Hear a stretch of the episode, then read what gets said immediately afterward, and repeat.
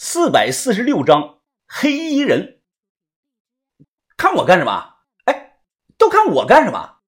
小道士迅速的后退了一步，脸上表情很是紧张。我和他保持着距离，看着他说：“别这么紧张嘛，现在不是都在用排除法自证清白吗？刚刚偏爷已经自证了，现在就差你了。”豆芽仔立即大声的说：“哎，对，你得自证清白，赶快脱衣服，让我们看看你后背有没有淤青。”我靠！小道士很是激动。哎，你们怀疑我是黑衣人啊？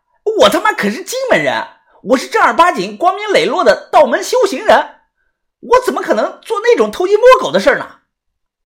于哥眯着眼看向了小道士，他冷冷的说道：“小长毛，你别废话了，想证明自己很简单，脱了衣服。”那我要说。不呢！小道士脸色渐冷，于哥扭了扭脖子，骨头是咔咔作响呀。你要是不愿意，那我只好来强的了。哈哈哈哈哈！小道士大笑，他原地一个后空翻落地，左手平举，大声的说：“来呀，你个小秃头，你敢动一下我试试？看道爷我把你削的屁滚尿流！你的刀呢，小长毛？”我给你机会用刀，于哥冷声的看着他，小道士红着眼睛大骂：“小徒弟，你别说道爷我没刀，就算我他妈有刀，那对付你也不用刀，我一只手就足够了。”气氛瞬间就紧张了起来，我感觉到于哥浑身气势在不断的攀升。于哥现在很强，但具体多强我没个数。反正我觉得于哥经历过上次心境的变化之后啊，他已经正式的踏入了江湖一流。我猜于哥若用上这个虎扑的功夫，恐怕不弱于四指刀王之流。哎，这是做什么呢？大家都是朋友。见快打起来了，偏爷赶忙站了出来：“几位啊，大家都听老夫我说一句。”偏爷大声的说道。不管墓里有什么宝贝，三观都不会偷的。他要想要什么东西，会直接讲明。三观呀，你就脱了衣服给他们看一看吧。偏爷，我我小道士不知怎么了，他讲话有些吞吞吐吐。算了，看就看吧。我现在他妈就算跳进黄河也洗不清了。接下来，小道士当着我们的面脱了衣裳，露出了肌肉匀称的上半身。这小子很精壮啊，身上没有多余的一丝的赘肉。我一看，顿时傻眼了。豆芽仔一看，激动了起来：“哎，快看，快看，还敢狡辩，还敢说不是你？”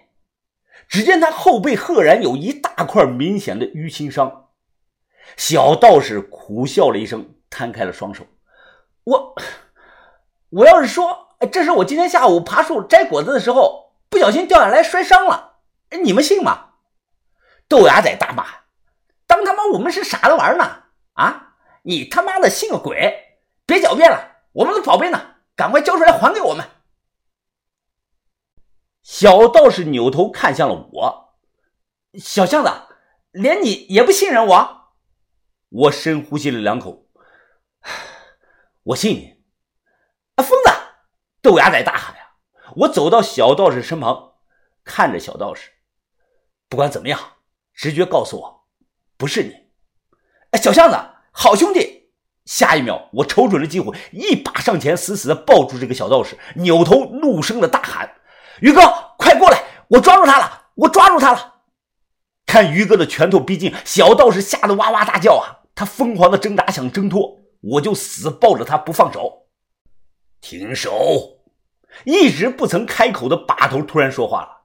于哥的拳头在距离小道士面门仅有五公分处停了下来。那一瞬间，强大的拳风甚至都吹开了小道士的长发。把头！于哥脸上满是不解，把头指着小道士：“不是他。”啊，把头，你怎么知道不是他呀？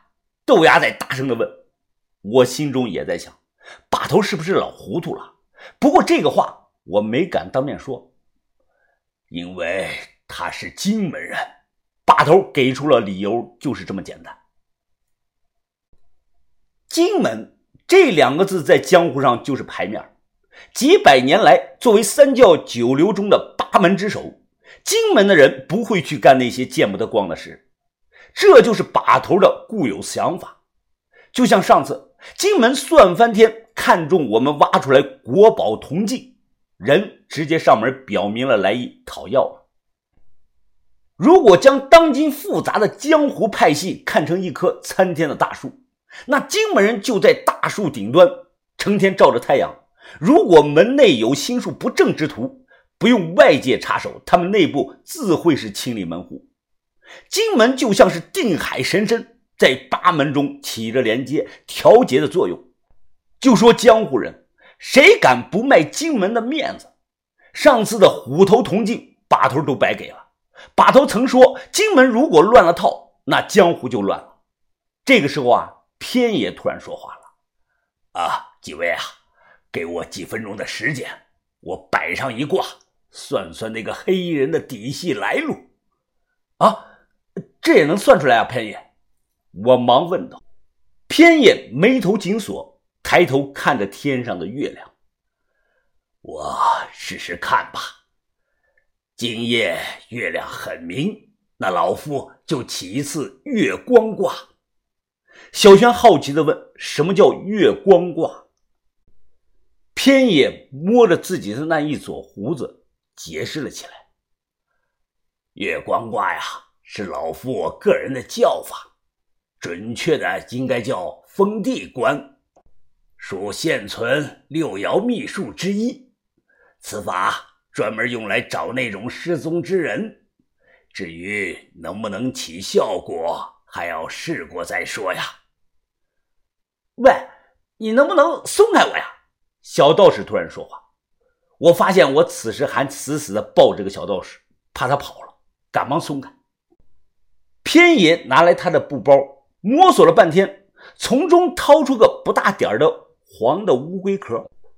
只见他用树枝在地上画了个圆圈，又在圈内不同位置上写上“神、艮、乾、坤、福、临、和、冲、绝、空”。偏野又掏出三枚铜钱，塞到乌龟壳中。他对我讲道：“手摸着，闭上眼，心中想着那个黑衣人的模样。我没有看到对方的脸啊，偏野怎么想？”我问偏野：“你不用想他脸长什么样子，你想他的整体。”听了这句话，我双手摸着这个乌龟壳，闭上眼，开始想象黑衣人。我就想象他此刻站在我的正前方。好了，松开吧。过了两分钟，偏野说道：“他用力的摇了几次这个乌龟壳，铜钱落下，掉进了地上画好这个圈里。”偏野捡起铜钱，又继续的摇这个乌龟壳，前后一连试了三次，三次的结果是惊人的一致啊！两枚铜钱自朝上落在了“绝”字上，一枚铜钱背朝上停在了“空”字上。我们不懂，只能等他解释。偏爷抬头看着月亮，手上不停的掐指算着，结果算着算着，他脑门上开始出汗。我看得很清楚，他额头上流的汗是越来越多。怎么会是这样啊？不能啊，这这根本不可能啊！这一定是老夫哪个步骤推错了，这不可能，不可能啊！怎样啊？把头问他。偏爷擦了把汗，眼神突然变得惊恐，他大声的说道：“啊，二绝一空。”无后代，无亲人，孤魂野鬼，哭亡命。你们见的黑衣人是个死人呐！我忙问什么意思，偏爷猛一跺脚，大声的说：“呀，就是老夫说的字面上的意思，是个死人。”我正要追问呢，把头突然摆手，把头想了想，他缓缓的从怀中掏出一枚精致的小香炉。小香炉在月光的照亮之下，上头那“关山”二字啊，金光浮现。我脸色大变，腿肚子开始打颤。